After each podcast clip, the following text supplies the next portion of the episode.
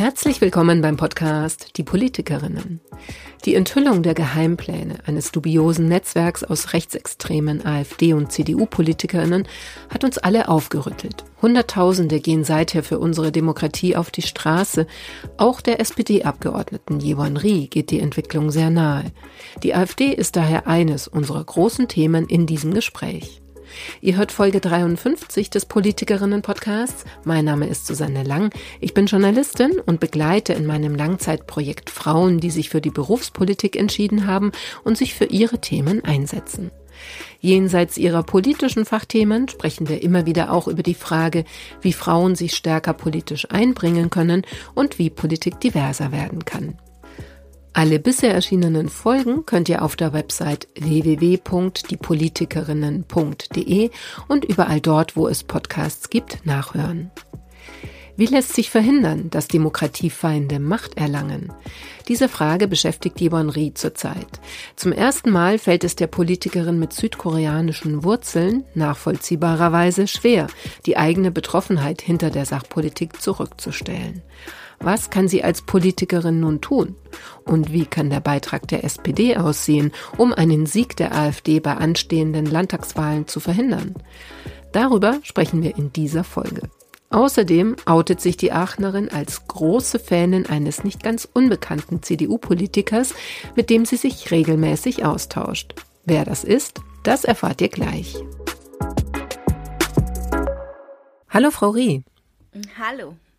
Ja, wir sprechen uns jetzt auch zum ersten Mal. Das Jahr ist zwar schon ein bisschen älter, wir haben Februar, aber nichtsdestotrotz die Frage auch an Sie. Wie sind Sie denn in das neue politische Jahr gestartet?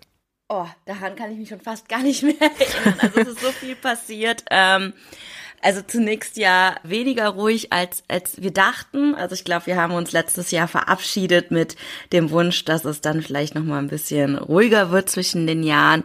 Dann hatten wir ja da durchaus auch Proteste von den Landwirtinnen und ja, also und dann gab es natürlich auch direkt Diskussionen Anfang des Jahres. Also von daher bei weitem leider nicht so ruhig, wie ich gehofft habe, aber seitdem ist ja auch schon wieder sehr viel passiert. Also ich kann mich ans Anfang des Jahres kann ich mich gar nicht mehr erinnern. Ja, ja, ich habe sogar noch was von Ende letzten Jahres mitgebracht. Da war ja noch SPD-Parteitag. Ähm, darüber mhm. hatten wir auch noch gar nicht gesprochen. Aber wir können ja vielleicht bei dem aktuellsten beginnen. Das Stichwort Demos haben Sie schon angesprochen. Es gab jetzt am Wochenende auch wieder sehr viele. In Berlin gab es eine sehr große, über 150.000 wird's geschätzt. Aber auch in äh, kleineren Städten finden ja viele Demonstrationen statt. Beruhigt Sie das? Also es beruhigt mich, es, es macht mich vor allen Dingen auch sehr emotional, also dass ich einfach wirklich sehr dankbar bin. Und ich höre das wirklich von ganz vielen KollegInnen in Berlin, die dann auch wieder erzählen, also wenn man so fragt, und wie war eure Wahlkreiswoche, ist häufig irgendwie, dass man sagt, okay, viele Termine und es gab Leute, die haben sich beschwert oder es gab schöne Termine, aber ganz viele kommen ziemlich beschwingt hin und sagen, ich hab, ähm, war auf der Demo, es waren richtig viele Leute da, ich konnte eine Rede halten und es hat mir unglaublich viel Kraft gegeben, einfach auch das Feedback zu bekommen, dass Leute äh, ähnlich denken wie wir. Das macht es einfach schön. Und uns geht's so und ich glaube ganz vielen Menschen, die auf der Demo sind, einfach nur in Anführungszeichen mitlaufen, ähm, spiegeln genau dasselbe, dass sie sagen, Bisher haben wir immer alle geschwiegen, bisher haben wir immer gedacht, ach, natürlich sind wir die Mehrheit und jetzt sieht man es und das ist ein richtig schönes Gefühl. Gibt Ihnen das auch politisch ein bisschen Aufschwung oder vielleicht auch sowas wie Mut? Wir hatten da ja schon auch öfter gesprochen, letztes Jahr im Podcast auch, dass Sie sich äh, natürlich wie viele auch Sorgen machen angesichts der Umfragewerte und auch des Zuspruchs der, für die AfD. Also hat das eine Auswirkung dann auch, wie Sie jetzt Politik machen?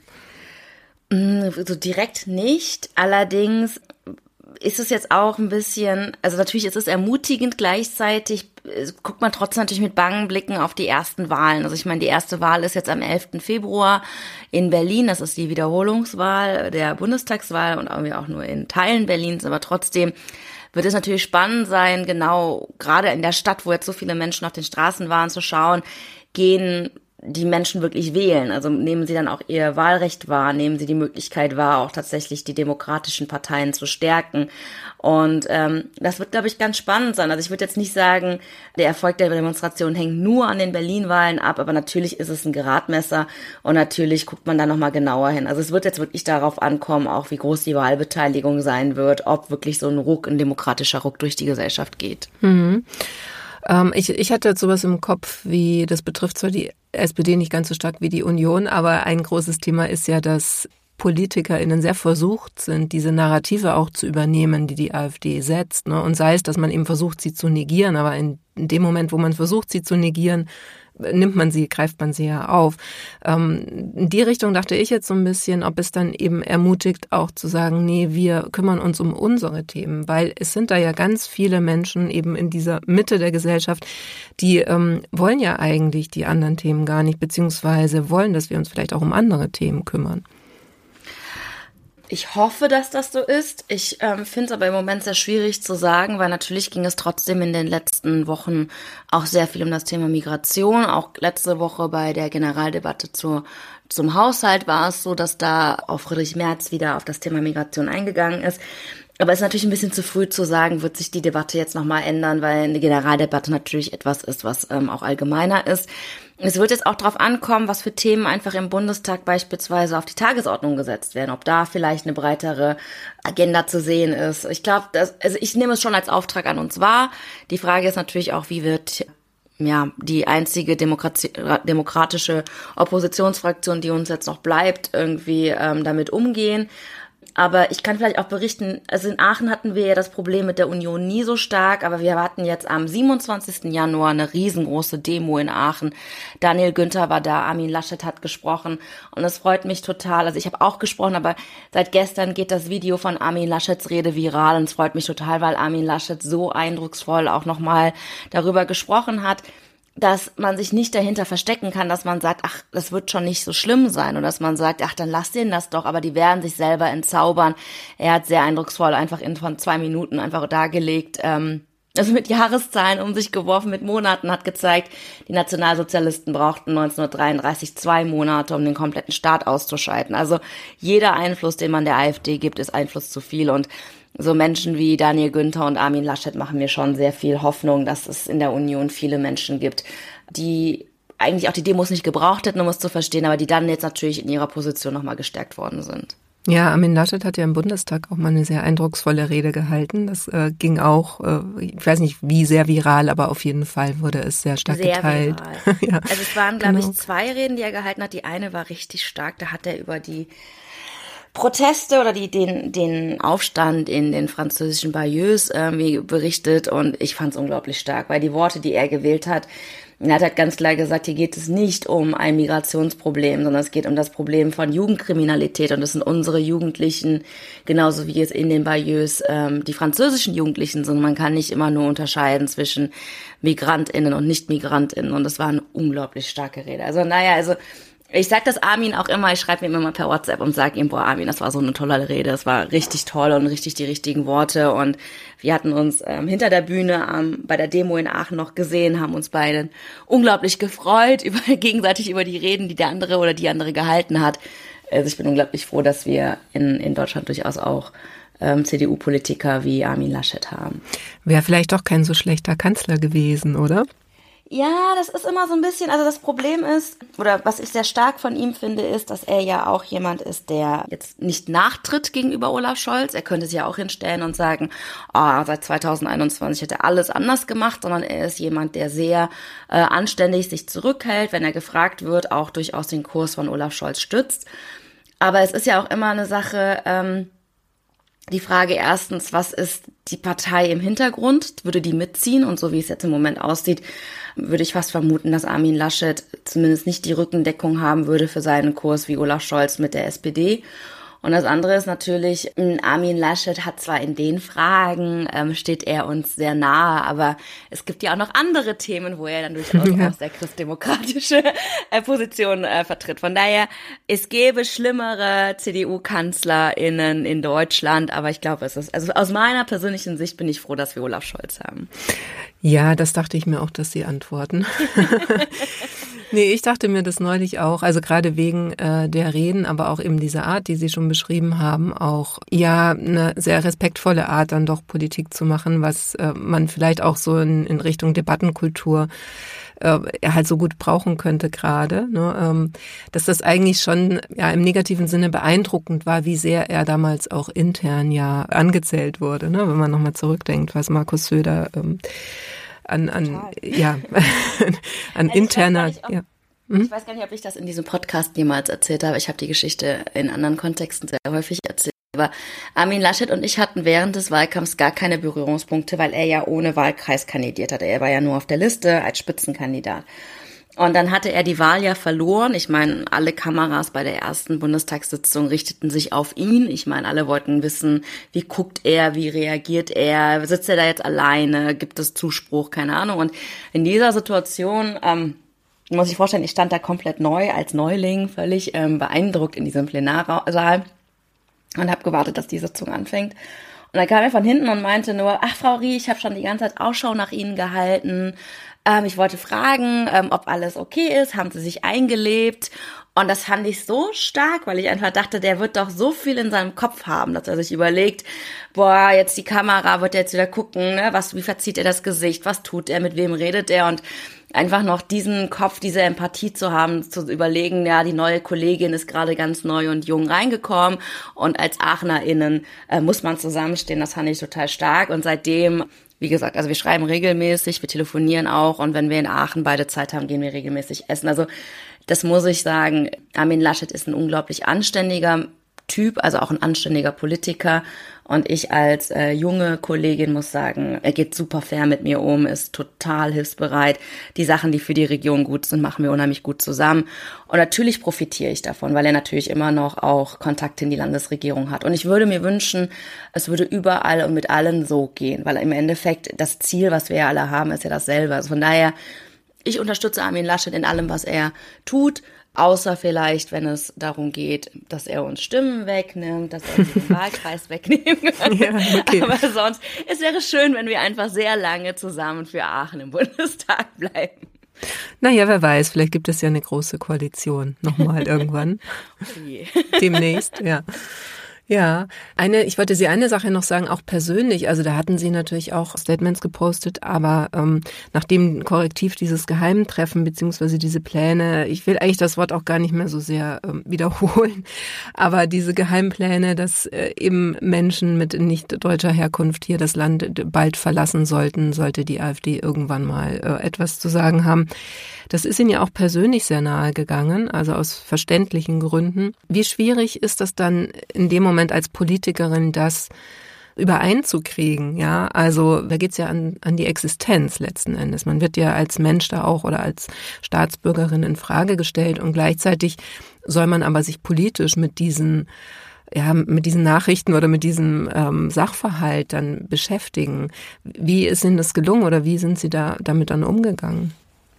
Ich muss sagen, dass es mich mehr getroffen hat, als ich gedacht hätte. Es hat mich auf vieles von dem, wie ich gedacht habe, wie ich gehandelt habe, wie ich reagiert habe, sehr an die 20er, 30er Jahre des letzten Jahrhunderts erinnert, wenn man Augenzeugenberichte, Zeitzeugenberichte ähm, zuhört und diesen also einfach verfolgt, wie da einfach sich die, die, die Stimmung entwickelt hat. Und bei mir war es wirklich so, dass ich Natürlich ist die AfD immer etwas gewesen, was mich stört, wogegen ich auch angehen möchte, wo ich auch ganz klar sage, man muss aufklären und die AfD-WählerInnen äh, so klein wie möglich halten und den Einfluss verringern. Aber nochmal wirklich schwarz auf weiß zu lesen, wie weit diese Umsturzfantasien, diese in Anführungszeichen Remigrationsfantasien, die ja nichts anderes sind als Deportationsfantasien, gediegen sind, da habe ich für mich selber auch gemerkt, wie mich das erschrocken hat und dass ich dann irgendwie auch dachte, das geht nicht so weiter, dass man einfach nicht drüber spricht. Und dieser Anspruch an mich selber zu sagen, ich bin Mitglied des Deutschen Bundestags und man, man versucht so objektiv zum, wie möglich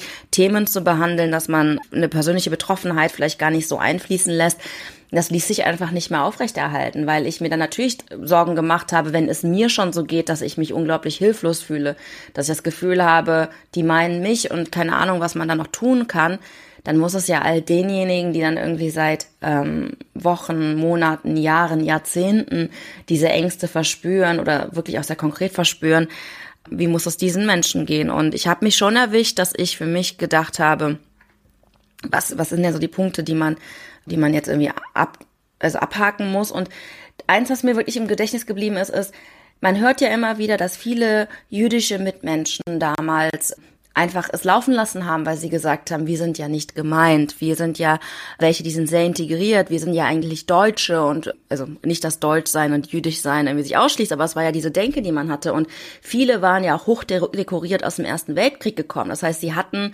das Gefühl, wir sind hier sicher, wir sind nicht diejenigen, die gemeint sind. Und dann später wurde ja das Zeitfenster, wo man noch was tun kann, wo man sich in Sicherheit bringen kann, immer, immer kleiner, immer enger. Und ähm, die, die Geschäfte wurden äh, geschlossen, das Einkommen wurde gesperrt, ähm, das Vermögen wurde eingefroren, all diese Punkte. Und ich habe mir echt gedacht, okay, also wenn in Sachsen jetzt im Herbst ein AfD-Ministerpräsident gewählt wird, wäre das für mich schon das erste Alarmsignal, dass ich mal überlegen sollte, wie ich mich vielleicht auch finanziell absichern kann, dass falls ich das Land verlasse, was ich dann tue. Und sobald man sich bei solchen Gedanken erwischt, merkt man natürlich, wie ernst das ist. Also wenn ich mir diese Gedanken mache, werden sich viele andere Menschen diese Gedanken ja auch in diesem Land machen. Und das, das war schon ziemlich hart. Vielleicht noch eine persönliche Anekdote. Meine Eltern hatten vor zwei, drei Jahren, meine Eltern haben beide noch den südkoreanischen Pass äh, Korea lässt auch keine doppelte Staatsbürgerschaft zu. Und dann meinte mein Vater irgendwann, ja, deine Mama will jetzt den Einbürgerungstest machen und will sich einbürgern lassen. Und ich habe gefragt, warum denn jetzt? Ne? Also nach über 30 Jahren, nach fast 40 Jahren, wieso wollt ihr denn jetzt auf einmal euch einbürgern lassen? Meinte mein Vater, ja, wir haben uns überlegt, wenn die AfD mal an die Macht kommt, ist es ganz gut, wenn einer von uns einen deutschen Pass hat. Da habe ich gelacht, aus zwei Gründen. Einmal, weil ich gesagt ach, die AfD kommt nie an die Macht, das wird nicht passieren. Und das zweite war, dass ich gesagt habe, und selbst wenn, dann wird euch ein deutscher Pass auch nicht mehr helfen. Und ähm, bei der einen Sache hatte ich Unrecht, was ich sehr schade finde, dass die Wahrscheinlichkeit, dass die AfD jemals an die Macht kommt, ist gar nicht so unwahrscheinlich, wie es damals vielleicht gewirkt hat. Und bei einer Sache hatte ich recht und es tut mir total leid, dass ich recht hatte, weil die Pläne der AfD oder der, der, der anderen Rechtsextremen, die mit auf dieser, auf diesem Treffen waren, richten sich ja nicht gegen, in Anführungszeichen, nur AusländerInnen und Ausl also AusländerInnen, sondern es geht ganz klar auch um Menschen, die einen deutschen Pass haben. Im Endeffekt sollen deutsche StaatsbürgerInnen nur aufgrund ihrer ursprünglichen Herkunft oder der Herkunft ihrer Eltern, ihrer Großeltern irgendwohin zurückgeschickt werden, wo sie überhaupt vielleicht gar keinen Bezug zu haben. Und das erinnert wirklich an dunkle Zeiten. Und dass die AfD jetzt so tut, als hätten sie das nie gesagt, als wären das alles äh, Hirngespinste, während dann ostdeutsche AfD-Landesverbände dann sagen, ja, warum wundert ihr euch, wir machen da gar kein Geheimnis drum. Es ist schon richtig ekelhaft. Also daher es ist im Moment äh, für mich persönlich auch eine sehr emotionale äh, Sache, dass ich mich dann immer auch frage, waren wir zu naiv? Hätten wir uns da vielleicht auch klarer positionieren sollen von Anfang mhm. an. Ja, das leitet ganz gut über dazu, was man denn jetzt tun kann, also politisch. Es werden ja einige Sachen äh, diskutiert, unter anderem ein äh, Parteienverbot. Also es gibt viele, die, die das wahrscheinlich sehr gerne machen würden, aber ähm, abraten, weil sie sagen, dass für den Fall, dass es auch durchkäme, was ja gar nicht sicher ist, würde es auf jeden Fall sehr lange dauern. Also es ist kein äh, Mittel, um sofort zu verhindern, dass die zum Beispiel jetzt in Ostdeutschland ähm, an die Macht kämen. Ich habe gesehen, Sie befürworten das trotzdem. Warum? Ähm, also was ich befürworte, ist, dass man es prüft. Also jetzt einfach völlig apathisch da zu sitzen und zu sagen, das bringt ja sowieso nichts und deswegen prüfen wir es gar nicht mal, halte ich für den absolut falschen Weg. Wir wissen alle, was die Argumente waren gegen das NPD-Parteiverbot, also das NPD-Verbot damals. Und das war ja, dass, dass das Bundesverfassungsgericht gesagt hat, die Relevanz der, der Partei ist nicht groß genug. Die Partei ist gar nicht in so vielen Parlamenten drin, die Stimmanteile sind nicht groß genug. Dann hatten wir das Problem mit den V-Männern, dass gesagt wurde, dass also wir müssten alle V-Männer erst rausziehen. Die beiden Argumente zum Beispiel gibt es bei der AfD ja schon nicht. Man sieht, dass die AfD jetzt schon in mehreren Bundesländern vom Verfassungsschutz beobachtet wird. Allerdings, soweit uns bekannt oder soweit auch öffentlich bekannt ist, nicht durchsetzt ist mit V-Männern, sondern dass das jetzt eigentlich eine sehr saubere Beobachtung ist, die, die man durchaus auch als Grundlage nehmen kann, um die AfD dann äh, oder zumindest ein Parteiverbotsverfahren gegen die AfD zu prüfen. Und man kann halt nicht mehr davon sprechen, dass die AfD irrelevant wäre, gerade im Osten des Landes kann es durchaus sein, dass die AfD die stärkste Partei wird nach den Landtagswahlen. Also deswegen die beiden Gründe gibt es gerade im Punkto AfD nicht. Und das andere ist, was mir persönlich am Herzen liegen würde, wäre, dass auch die Landesverfassungsgerichte, die LandesverfassungsschützerInnen das mal anstrengen würden, dass das überprüft wird, ob es auf Landesebene, zumindest in Thüringen oder Sachsen, Sachsen-Anhalt, wo ja wirklich ganz konkrete Verdachtsfälle sind, wo die auch als rechtsextrem eingestuft sind bereits, ob da nicht wirklich schon was möglich ist. Weil ich glaube, wenn wir Bundesland für Bundesland vorgehen, dass da Prüfverfahren sind und man dann einfach ein Ergebnis bekommt, sammelt man natürlich auch Argumente auf Bundesebene. Ich bin nicht der Meinung, dass es unbedingt, also ich bin nicht davon überzeugt, dass es unbedingt ein AfD-Verbot so als Ergebnis haben wird, die Prüfverfahren, aber trotzdem bin ich der Meinung, man sollte alle demokratischen Mittel, die wir im Grundgesetz drin stehen haben, zu Recht drin stehen haben, daran auch zumindest nutzen und zumindest prüfen, ob es möglich ist. Einfach auch, um der AfD zu zeigen, dass man keine Angst hat. Natürlich ist es schlecht für die Demokratie oder zumindest für das öffentliche Ansehen, wenn jetzt jedes einzelne Prüfverfahren ähm, scheitern würde. Aber davon gehe ich eigentlich ehrlich gesagt nicht aus, weil es gibt ja genügend Anhaltspunkte, dass zumindest das Urteil der Verfassungsgerichte nicht äh, die AfD mit einer komplett blütenreinen Weste davon kommen lassen. Und allein das würde ja schon mal helfen, um dann auch nochmal vom Verfassungsgericht, von den Verfassungsgerichten schwarz auf weiß zu haben, was man eigentlich der AfD alles vorwirft. Weil das Treffen in Potsdam ist dafür, glaube ich, einfach zu vage, zu abstrakt, weil dort ja auch nicht ganz klar ist, wer hat teilgenommen, was wurde da genau gesagt. Und deswegen, also ich bin absolut für ein Prüfverfahren. Hm. Es gibt ja noch so, so, eine, so einen kleinen Hoffnungsschimmer jetzt durch die neue Partei der Bündnis Sarah Wagenknecht.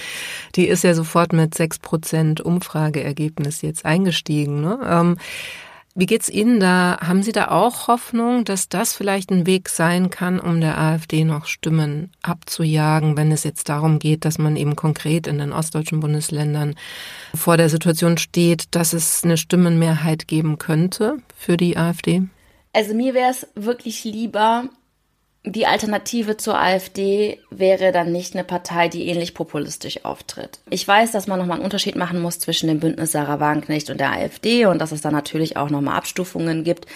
Aber trotzdem, also die Sachen, die jetzt in den letzten Wochen vor allen Dingen inhaltlich, als inhaltliche Forderungen rausgekommen sind, sind für mich keine, wo ich sagen würde, das ist eine seriöse Partei, die wirklich vorhat, die politische äh, Landschaft in Deutschland konstruktiv zu verändern. Und das war zum Beispiel in den ähm, Nullerjahren anders, als die Linke entstanden ist. Da hat man ja durchaus gemerkt, okay, das ist eine Partei, die entsteht links von der SPD, um auch wieder sehr lautes, sehr penetrantes, manchmal auch sehr nervtötendes für SozialdemokratInnen, äh, korrektiv zu sein zu vielen Dingen, wo die SozialdemokratInnen in der Regierung vielleicht gar nicht mehr drauf achten. Aber die Forderungen vom BSW, muss ich ganz ehrlich sagen, finde ich schwierig. Da wird ja wirklich einfach mal alles ausgegossen, was irgendwie an Stammtischen gesagt wird und wird dann als realistisch umsetzbar einfach verkauft. Und das halte ich für nicht seriös. Also das ist für mich, also da habe ich unglaublich viele Störgefühle. Außerdem ist das eine Partei, die ähnlich wie die AfD nach unten tritt. Also wenn man sich irgendwie mal durchliest, was sie alles wollen. Sie wollen ebenfalls die Migration einschränken und steuern und begrenzen. Sie wollen das Bürgergeld einschränken. Sie wollen ähm, ja, also es ist halt im Endeffekt sind das ähnliche Forderungen wie, der, wie bei der AfD, nur in einem ganz anderen, oder was in einem ganz anderen Gewand, aber in einem explizit nicht rechten Gewand.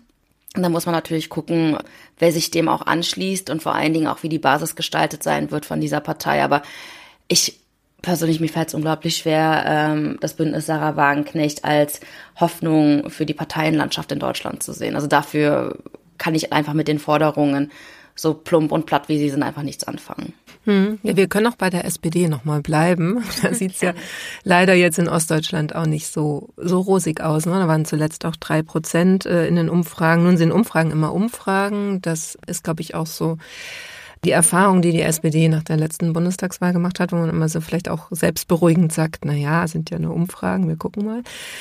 Aber nichtsdestotrotz, Sie haben gerade einen interessanten Punkt angesprochen, als Sie meinten, die ähm, also das Bündnis Sarah Wagenknecht hätte ja auch äh, Forderungen oder ähm, wenn man ins Parteiprogramm guckt, die eben nicht realistisch umsetzbar sind. Das scheint mir ja so ein Grunddilemma zu sein, ähm, demokratischer Politik, dass eben die Weltlage, die Krisen, die Situation allgemein eben keine einfachen Maßnahmen mehr zulässt oder man eben nicht mehr sagen kann, okay, wir kümmern uns jetzt um das Problem, wir haben folgenden Vorschlag und so setzen wir den um. Das gelingt ja eben nicht so gut oder es ist eben unendlich komplex geworden, dass es eben, wenn man es seriös macht und nicht populistisch macht, nicht einfach zu erklären ist und keine einfachen Lösungen gibt, beziehungsweise dass es eben immer Menschen geben wird, die etwas verlieren werden oder die ähm, zumindest Kürzungen hinnehmen müssen. Ähm, sehen Sie denn da überhaupt eine Möglichkeit, wie dann speziell jetzt eine Partei wie die SPD da wieder so ein bisschen Boden unter den Füßen kriegen könnte? Also eigentlich, die Antwort darauf ist ja eigentlich relativ einfach. Also ich persönlich bin sowieso keine Freundin gewesen von den ganzen Kürzungsvorschlägen in der jetzigen Situation. Also viele Menschen, auch Menschen, denen es vielleicht objektiv gesehen gar nicht mal so schlecht geht finanziell, haben das Gefühl, dass sie sich Sorgen machen müssen um ihre Zukunft. Im Moment ähm, ist die wirtschaftliche Situation angespannt. Man weiß nicht, also wir sind ziemlich krisengeschüttelt und ich persönlich hätte es gut gefunden, die Schuldenbremse noch einmal auszusetzen und ganz klar zu sagen, der Staat ist so stark und unserem Land geht es so gut und wir haben so eine Zuversicht in die Zukunft dieses Landes, dass wir es uns noch ein Jahr leisten können, die Schuldenbremse auszusetzen und zu investieren und diese Zuversicht einfach auch auszustrahlen. Mm, weil ich das Gefühl habe, wenn der Staat, wenn die PolitikerInnen in Berlin darüber diskutieren, wo man kürzen muss, weil es einfach nicht anders geht, weil es diesem Land ja so schlecht geht und wenn wir nicht kürzen, dann werden wir unseren Kindern einen riesen Schuldenberg hinterlassen. Das macht den Menschen nicht gerade Mut, also egal, wie es ihnen wirtschaftlich geht. Das andere, was natürlich auf der Hand liegt, ist, wir können natürlich hingehen und den BürgergeldempfängerInnen ihre Gelder streichen. Wir können die Sanktionen stärker machen. Wir können sagen, dass die Menschen, die hier ankommen, die Asyl suchen, die auf ihren, also auf ihre äh, Bewilligung des Asylantrags oder auf eine Entscheidung warten, dass die weniger Mittel bekommen sollen, dass man sagt, wir kürzen da auch da ähm, die, die, die Zuwendungen. Aber im Endeffekt treten wir dann halt nach unten. Also wir nehmen den Menschen, denen es sowieso nicht so gut geht, wieder die Mittel weg. Und wir sind immer noch ein Sozialstaat und stolz darauf, dass wir ein Sozialstaat sind. Deswegen würde ich mir für die SPD oder als SPD-Mitglied, aber von der SPD mehr wünschen, dass man die Maßnahmen oder die Forderungen sehr viel lauter nach außen bringt, wen man eigentlich Gelder kürzen will und kürzen könnte, ohne dass es dann wirklich um, um existenzielle Fragen geht. Und das Gleiche ist halt auch für mich persönlich etwas, was wir auch bei der Landwirtschaft nicht geschafft haben, wenn man pauschal Subventionen kürzt, das nicht richtig vermittelt, nicht kommuniziert und damit Ängste schürt, dann ist es verständlich, dass die Menschen auf die Straße gehen und Angst haben um ihre Existenz, vor allen Dingen in einem Bereich, wo ja bereits unglaublich viele Nachwuchssorgen sind und wo bereits super viel Bürokratie es sehr schwierig macht, die Betriebe aufrechtzuerhalten. Und da einen Unterschied zu machen zwischen Großunternehmen, zwischen landwirtschaftlichen Großunternehmen und zwischen kleinen Familienbetrieben oder auch einen Unterschied zu machen zwischen der Kürzung von Geldern für Menschen, die ähm, jetzt schon unglaublich viel arbeiten, Vollzeit arbeiten und trotzdem nicht über die Runden kommen, die aufstocken müssen, die Wohngeld beantragen, die BürgerInnen Geld bekommen und die aufstocken müssen, die im Alter Sorgen haben und dann hört man immer wieder, dass das so und so viel Prozent, und das ist, ein sehr, ist eine sehr geringe Prozentzahl, ich habe jetzt irgendwie wieder gehört, irgendwie ein, zwei Prozent in Deutschland haben so viel Vermögen, dass man da nicht dran gehen kann. Also dass man sich als Politik nicht einfach mal wirklich entschließt zu sagen, okay, wir drehen das Ganze um und wir kürzen nicht immer wieder denjenigen weg, die sowieso schon zu wenig haben und sich sowieso schon Sorgen machen, sondern denjenigen, denen man wirklich was wegkürzen könnte, ohne dass es, dass, dass es dann großen existenziellen Einschnitt bedeuten würde das würde ich mir von der F äh, SPD einfach sehr viel lauter und klarer wünschen. Und das sind natürlich so Sachen wie Vermögensteuer, Erbschaftssteuer. Und ich bin persönlich, also ich ganz persönlich bin eine große Verfechterin der Erbschaftssteuer und zwar auch sehr äh, klar und sehr, also auch sehr, sehr deutlich und sehr konkret. Weil ich finde, das sind Dinge, da muss man auch aufgrund der ähm, sozialen Gerechtigkeit und einer Verteilungsgerechtigkeit einfach sehr ehrlich sein und sagen, das sind so Punkte, da kann man rangehen ohne dass man Menschen einfach noch tiefer in eine soziale Schieflage bringt. Ja, das, aber das glaube ich, genau, haben Sie nochmal ausgeführt an ganz vielen Beispielen, was ich äh, meinte. Das ist ja auch, kann ich den SPD-Parteitag nochmal einbringen, das ist ja auch alles in so eine Richtung eher beschlossen worden. Und dann gibt es eben die Realität der Regierung, der Ampelregierung, wo das eben alles nicht oder ja, eigentlich nicht umsetzbar ist. Also sprich, man Man hat jetzt aber auch nicht sehr viele andere Optionen für Koalitionen. Ne? Es ist ja jetzt nicht so, dass man sich das aussuchen könnte und dann sagt, naja, dann nehmen wir einen anderen Koalitionspartner, mit dem wir das umsetzen können. Also wenn man sehr von der Metaebene drauf guckt, ist es doch eben ziemlich schwierig geworden, diese Politik, die man eigentlich für richtig hält, dann auch umzusetzen.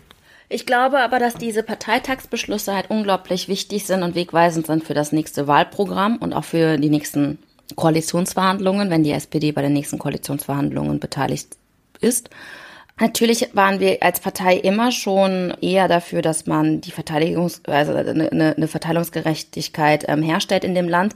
Aber die letzten zweieinhalb Jahre haben uns, glaube ich, auch nochmal als Partei sehr deutlich gezeigt, dass Krisen immer diejenigen treffen, die bereits wenig haben. Und deswegen finde ich es gerade in dieser Konstellation, in der wir jetzt als Ampel sind, erstmal sehr stark und sehr gut, dass wir auf dem Bundesparteitag diese Beschlüsse gefasst haben.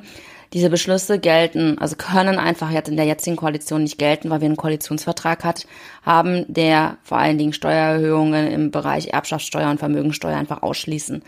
Nur es muss halt klar sein, sollte es uns nochmal gelingen, dass wir 2021, äh, 2025 ähm, hoffentlich auch als stärkste Partei, ähm, die den Kanzler stellen will, ähm, nochmal in Koalitionsverhandlungen geht, müssen wir da halt stärker auftreten und müssen diese Dinge auch fordern, weil die auch eine Reform der Schuldenbremse wird ja jetzt in der SPD auch von konservativeren äh, VertreterInnen der, der Fraktion häufiger gefordert, weil uns einfach die letzten zweieinhalb Jahre einfach gezeigt haben, wo wir gerade stehen. Und wir stehen in einer Situation, wo die wohlhabenden Menschen dieses Landes immer, immer reicher werden und diejenigen, die nichts haben, halt immer weniger haben. Und ich glaube, es ist schon ein Weckruf, dass man ganz klar sagen muss, okay, bei der unsicheren Weltlage, bei der unsicheren innenpolitischen Lage müssen wir als Politik da einfach auch nochmal mehr ran.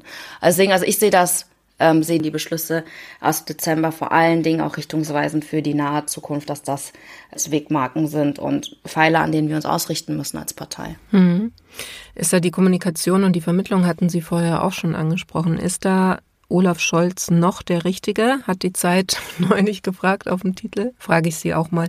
Also ist er dafür der Richtige dann, um, wenn man weiterdenkt, für das nächste Wahlprogramm und die nächste Wahl und den nächsten Wahlkampf, das wirklich glaubhaft zu vertreten? Ja, auf jeden Fall. Ich bin davon überzeugt, dass er der Richtige ist. Ich bin auch davon überzeugt, dass uns seine also, die, also wenn man es positiv ausdrückt, sagt man ja, sagen wir ja, es ist seine besondere Art.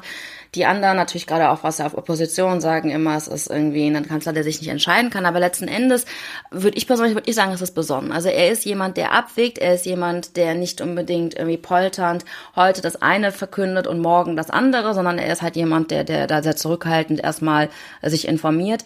Ich glaube, dass das auf lange Sicht, auch selbst auf mittelfristige Sicht, ähm, durchaus auch geschätzt wird. Also man hat es ja in einer Stresssituation wie dem Bundestagswahlkampf 2021 gemerkt, dass Olaf Scholz jemand ist, der sich halt nicht aus der Ruhe bringen lässt und der halt auch nicht Nerven zeigt, wenn es hart auf hart geht, egal wie schlecht es für ihn zu stehen scheint. Also von daher in der jetzigen Situation würde ich sagen, ist er absolut der Richtige. Ist er das große Kommunikationstalent? Da muss man halt ganz klar sagen, das habe ich auch bisher immer gesagt, ist er nicht, aber das wussten wir alle auch. Und natürlich ist es für die Öffentlichkeit, für die Menschen draußen frustrierend, dass er vielleicht nicht die richtigen Worte findet, dass er sehr hölzern rüberkommt. Aber man kann auch PolitikerInnen nicht verformen, wenn er als Mensch so ist, wie er ist. Und er war immer sehr hanseatisch, ist es halt so. Also ich finde es schade. Äh, andererseits haben wir jetzt bei Martin Schulz, und jetzt kommen wir wieder zurück zu Armin Laschet, ähm, bei beiden gemerkt, dass, das, dass die Bundesrepublik auch noch nicht bereit ist für rheinländisches Temperament. Also ich finde, man kann nicht alles haben. Man kann nicht ja. sagen, wir hätten gern einen Rheinländer oder eine Rheinländerin für gute Tage und hätten dann einen stoischen Hanseaten für, wenn es mal wirklich brenzlig geht und hart auf hart kommt. Also da muss man halt einfach sagen, okay, man, hat, man hat, muss die Menschen so nehmen, wie sie sind. Und ich finde gerade auch in den letzten Tagen hat man ja auch, was den europäischen Kontext angeht, aber auch zum Beispiel das Video oder das Interview mit Zelensky haben ja auch gezeigt, dass Olaf Scholz vielleicht ein bisschen länger braucht, um die Menschen davon zu überzeugen, wie er es meint, weil er einfach ähm, nicht derjenige ist, der viele Worte darum macht, aber nach zweieinhalb Jahren schon bewiesen hat, dass man sich auf ihn verlassen kann, dass er durchaus führen kann, dass er jetzt kein Lautsprecher ist. Und Jetzt hat er letzte Woche bei der Generaldebatte hat er ja schon durchaus für seine Verhältnisse sehr deutlich nochmal einen rausgehauen und auch auf dem Bundesparteitag. Ich würde mir mehr von diesem Olaf Scholz wünschen, das weiß er aber. Er weiß, dass wir uns auch als Fraktion mehr wünschen würden, dass er aus sich rausgeht, dass er mal sehr offen darüber spricht, was er will. Und wenn er dann zur Not irgendwie Sätze zurückholen muss, weil sie falsch im Kontext gesetzt worden sind, aus dem Kontext gerissen werden, muss man es halt gemeinsam mit ihm machen. Aber ich glaube, das ist ein, das ist gerade eine Lernkurve, die wir gemeinsam mit ihm machen. Aber er ist wie jeder Mensch, so wie er ist. Und ich habe nie erwartet, dass er jetzt ein rheinländisches Feuerwerk an Emotionen zeigen würde. Also ich glaube, dann, dann, dann hat man Olaf Scholz einfach die letzten Jahrzehnte zu schlecht beobachtet, wenn man das erwartet hat von, von ihm. Ja, ja, aber deshalb ja die Frage, ob er der Richtige ist für den jetzigen Zeitpunkt. Also, aber ernsthaft, also die, die Frage zielt ja jetzt ein bisschen darauf, ob man nicht, äh, ja, gerade um so etwas wie unsere Demokratie auch zu stärken und zu schützen, vielleicht jemanden bräuchte, der ein bisschen mehr Charisma hat, was aber genau diese, diese Verbindung zu Bürgerinnen und Bürgern angeht, ja. Also das, das, keine Ahnung, ist jetzt ein Riesenname natürlich, aber wenn man sich so einen Barack Obama vor Augen führt, der es ja auch geschafft hat, Leute zu mobilisieren, ähm, nicht unbedingt populistisch, aber schon mit sehr viel Charisma, mit sehr guter Kommunikation. Also so, ja, bräuchte man nicht jetzt jemanden, der die Leute auch ein bisschen emotionaler anspricht oder sieht, ihnen eben dieses Vertrauen, das ja bei so vielen fehlt in die Politik, ein bisschen mehr wieder zurückbringen könnte. Also wenn, es jemanden gäbe, der alles kann, würde ich persönlich sagen, natürlich, ne, wenn man jetzt irgendwie ähm, die, die positiven Eigenschaften von Olaf Scholz noch mit einem Kommunikationstalent und mit jemandem, der sehr viel Empathie und sehr viel Fingerspitzengefühl in der Sache mitbringt und der dann auch vor allen Dingen die Priorität setzt, zu sagen, ich möchte so viel wie möglich mit den BürgerInnen dieses Landes ähm, in Gesprächs treten, würde ich sagen, natürlich, also die Person würde ich auf jeden Fall gerne sehen und würde sie dann auch mir gerne mal angucken, ob das nicht ein guter Kanzlerkandidat, eine gute Kanzlerkandidatin für die SPD ist. Aber man muss, ich finde solche Vergleiche immer sehr, sehr schwierig, weil Barack Obama hatte natürlich es sehr einfach, ähm, weil er mit seiner Partei, also mit den Demokraten, klarkommen musste, dass er das, was er ankündigt, nämlich auch mit diesem Yes, we can, dass er diese Zuversicht in den politischen Maßnahmen der Demokraten wiederfinden musste. Und auch er hat viele Dinge versprochen und wurde dafür auch kritisiert, weil die Demokraten später dann in den beiden äh, Häusern nicht die Mehrheit hatten und wo dann die Sachen nicht durchgekommen sind. Und dann so viel zu versprechen, am Ende daran zu scheitern, weil man es nicht einhalten kann, ist natürlich irgendwie auch eine Gefahr. Und vor allen Dingen funktioniert das deutsche politische System anders. Und wenn man sich anschaut, dass Olaf Scholz gerade in einer sehr schwierigen Situation mit zwei Partnern verhandeln muss, die sicherlich nicht erpicht darauf sind, dass Olaf Scholz seine Olaf Scholz Show abhält, ähm, wo er dann immer wieder Sachen verspricht, nach vorne geht und den Menschen verspricht, dass wir die Sachen schon regeln werden, nur um dann sich umzudrehen und dann mit Christian Lindner und Robert Habeck darüber zu verhandeln, ob sie das denn genauso sehen und im schlechtesten Fall äh, die Zusagen, die er gemacht hat oder die die die Hoffnung, die er versprüht hat, vielleicht wieder zurückholen zu müssen, weiß ich halt nicht, ob das unbedingt vertrauensbildend für also vertrauensbildender für die Politik ist. Ich glaube, es wäre alles einfacher in einer Zweierkonstellation. Es wäre einfacher, wenn wir wie im Saarland oder wie in Frankreich oder, obwohl in Frankreich ist es auch inzwischen nicht mehr so, aber wenn wir wie in, im Saarland oder in den USA ein Ein-Parteien-System hätten, wo man wirklich sagen kann, okay, man hat einen Regierungschef und er hat seine Partei hinter sich. Aber das ist ja in Deutschland nicht so. Und ich glaube, in einer Dreierkonstellation, egal wer die anführen würde, wäre es unglaublich schwierig, jemand Charismatisches, der unglaublich viel kommuniziert, der unglaublich viele Schlagzeilen produziert, vorne stehen zu haben. Also, also meine Erfahrung nach zweieinhalb Jahren ist, dass äh, spätestens nach dem zweiten Mal werden die Koalitionspartner sich auf die Hinterbeine stellen und werden sagen, ja, also ganz ehrlich, also du hast das jetzt so in Aussicht gestellt, guck, guck selber, wie du da rauskommst. Also wir werden dir da bestimmt jetzt nicht bei helfen. Also wir haben eine andere Art, Politik zu machen in diesem Land. Und deswegen, so toll ich Barack Obama in den USA fand, ich glaube nicht, dass ein Barack Obama in Deutschland funktionieren würde. ja, ich habe ja gesagt, es war ein großer Name. Ich hätte, ich hätte auch Robert Habeck sagen können, der ja, das ja Robert besser Habeck, kann. Ja, aber Robert Habeck muss man erstens sagen, also Robert Habeck hat einen Politikbereich zu verantworten, also sein Ministerium äh, Wirtschaft und Klima.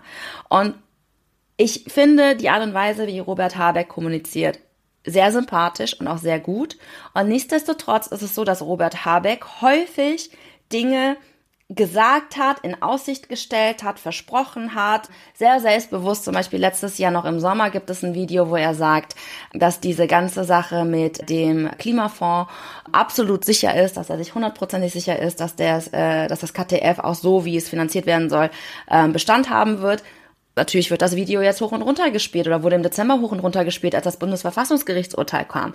Es ist immer sehr einfach zu sagen, ja, Robert Habeck kann es, aber Robert Habeck musste auch sehr viel schon zurücknehmen. Und wenn man dann nicht Bundeswirtschaftsminister ist, sondern Kanzler, sind natürlich die Augen, die auf einen gerichtet sind, auch viel, viel kritischer. Dann ist es natürlich beim dritten, vierten Mal, wo man dann sowas zurückholen muss oder damit konfrontiert wird, dass man etwas gesagt hat, was man dann nach einem halben Jahr schon wieder zurückholen muss, da würde die, würde die Presse ja auch nicht stillhalten. Also ich finde es genauso Leute, die jetzt in meiner eigenen Partei mit Namen um sich werfen und sagen, wären die denn nicht besser ähm, als bessere Kanzlerkandidatin als Olaf Scholz, muss ich sagen, es ist immer sehr einfach, Menschen, die für ein, ein Ressort Zuständigkeit hatten, toll zu finden. Es ist aber eine ganz andere Sache, wenn es jemand ist, der auf einmal für alle Ressorts zuständig ist und das alles dann auch noch nach draußen vermitteln muss. Also deswegen, ich persönlich fände es schön, wenn früher oder später irgendwann mal eine Rheinländerin ein Rheinländer Kanzler wird, aber im Moment bin ich auch ganz froh, dass wir mit Olaf Scholz jemanden haben, der sich nicht aus der Ruhe bringen lässt,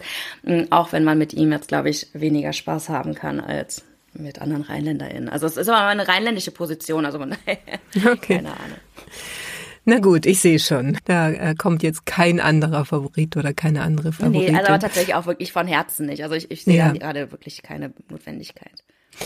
Ja, wunderbar. Vielen Dank, Frau Reh, für den ähm, ja, Jahresauftakt heute in der Folge. Und wir sprechen uns dann im März wieder. Genau, wunderbar. Vielen Dank Ihnen. Bis dann. Schön, dass auch ihr wieder dabei wart bei dieser 53. Folge des Podcasts Die Politikerinnen. Falls ihr Folgen nachhören wollt, könnt ihr das gerne machen. Ihr findet alle bisher erschienenen Folgen auf den Plattformen und auf der Website www.diepolitikerinnen.de. Da freue ich mich auch natürlich über Likes. Ihr könnt auch gerne Kommentare hinterlassen, könnt mir per Mail Kommentare schicken, könnt mitdiskutieren. Und nächste Woche, da wird es besonders spannend, denn da gibt es wieder eine Folge der Spezialreihe der Politikerinnen. Und zwar werde ich mit der Europakandidatin Rebecca Müller von Volt sprechen. Bis dahin, macht's gut.